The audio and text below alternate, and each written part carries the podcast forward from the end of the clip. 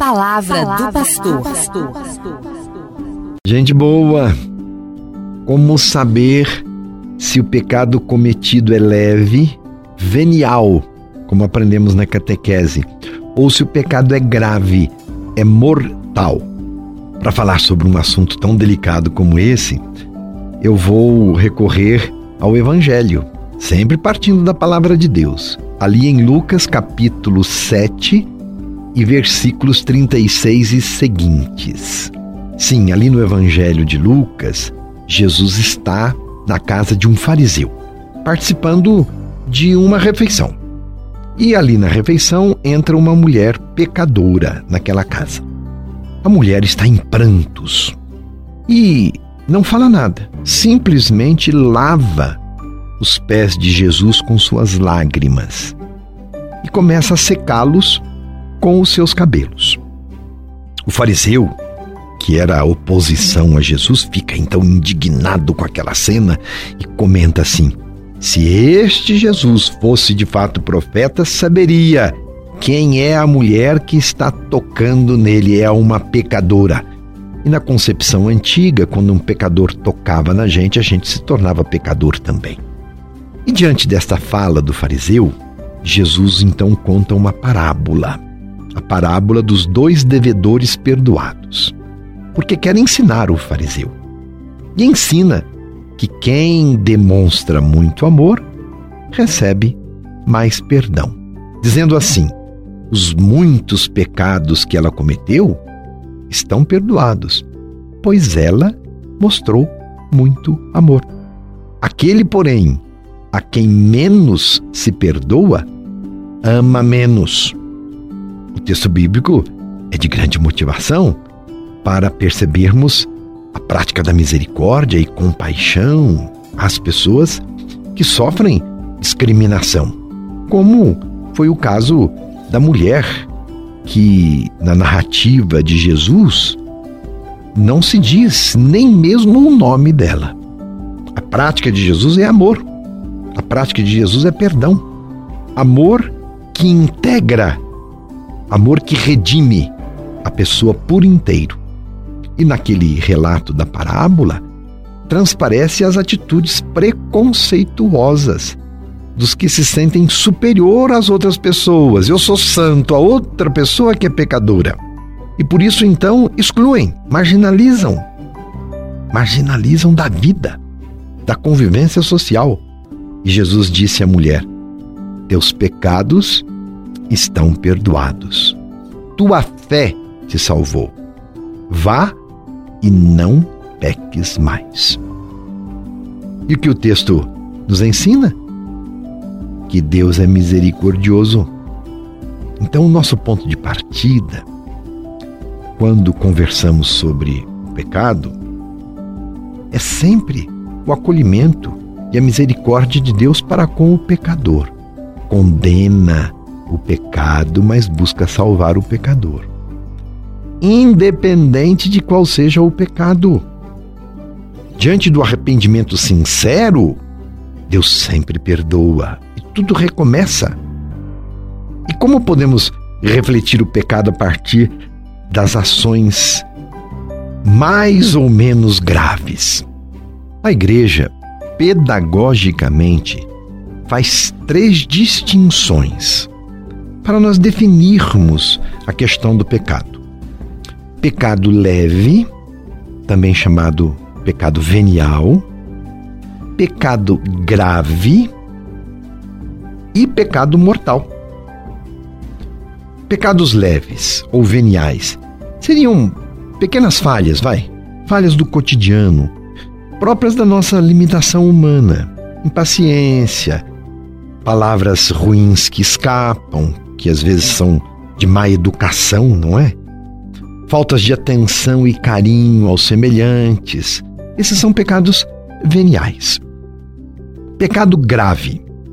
Aí já seria uma falta realmente grave de que a consciência nos acusa logo e da qual eu devo me esforçar para me levantar, para abandonar certas atitudes e reparar. Por exemplo, maledicência, que destrói a vida e a moral do outro. Roubo, quando eu quero me apropriar do que não é meu, são pecados graves. Omissão é pecado grave muitas vezes, porque eu deixo de fazer o bem, de colaborar com a vida. Então a morte impera. E pecado mortal, que não é simplesmente um ato, mas é uma atitude de pecado, uma atitude pecaminosa. É uma vida de pecado. É um hábito consciente de pecar. Uma situação. Isso é pecado mortal, uma situação da qual o pecador não quer sair e não se esforça por sair. Indiferente, frio, fica numa atitude de pecado sempre. Então vive uma vida pecaminosa. Essa é a morte da vida da graça dentro da pessoa, porque mata Deus. É alguém que se coloca no lugar de Deus, age conscientemente, afrontando a própria consciência, aquela luz que está brilhando dentro, e diz: Não, eu quero seguir conforme eu entendo ser melhor. Não me deixo curvar, nem mesmo a Deus. Quem peca, caríssimo ouvinte, necessita ser perdoado. Há aqueles que se arrependem e buscam uma contrição verdadeira no coração, querem se reconciliar com Deus e com o irmão. E há também aquele que faz uma opção fundamental pelo pecado. Olha o pecado mortal aí, uma opção fundamental pelo torna-se um pecador assumido. Agora, a reconciliação só acontece na gratuidade. O perdão acontece na gratuidade. Deus é gratuito em dar o perdão, eu preciso ser gratuito em acolher e diante da consciência de quem pecou e tem o propósito de abandonar o pecado, os vícios ou a vida errônia. Porque o perdão é concedido aos corações sinceros. Quando a pessoa procura a igreja para se conversar, com desejo de fato de se emendar, de viver diferente. Foi aquilo que Jesus disse para a mulher: vá e não peques mais. Então há consequências para a minha vida quando eu sou perdoado. Para todos, semelhantes à mulher pecadora, a misericórdia de Deus é gratuidade, porque nem Deus condena quando o pecador se arrepende. A importância está no verdadeiro arrependimento. Será agir contra a misericórdia condenar alguém que sofre e lamenta pelas faltas cometidas. E Deus é justo. Sejamos misericordiosos nós também para com os erros dos nossos irmãos e para com os nossos próprios erros, assim como Deus é misericordioso para conosco. Se você se considera justo e bom, louve a Deus por isso.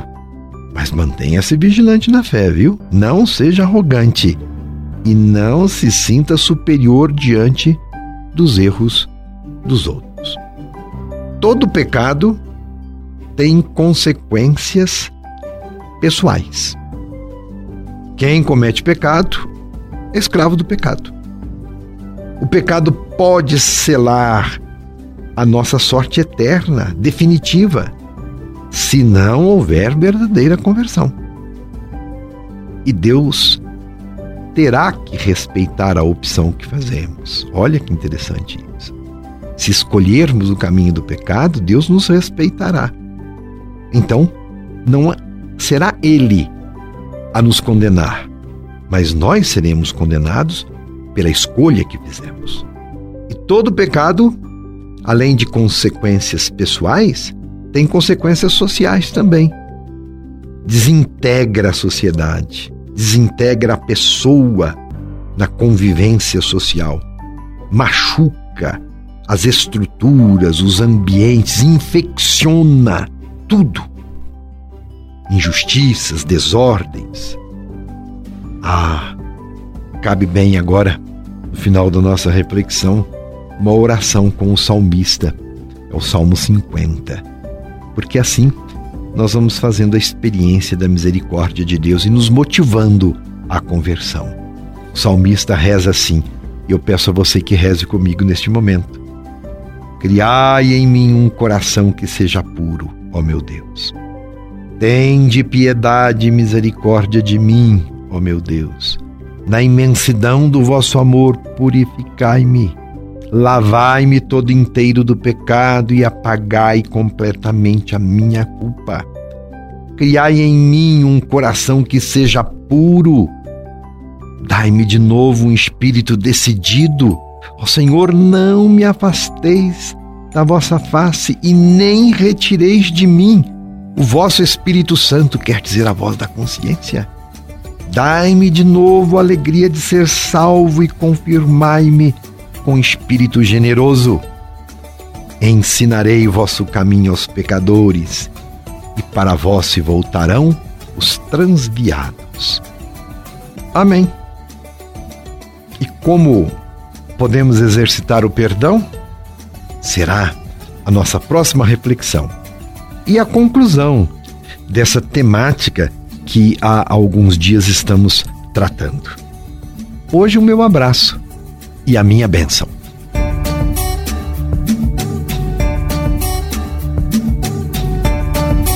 Você ouviu Palavra do Pastor.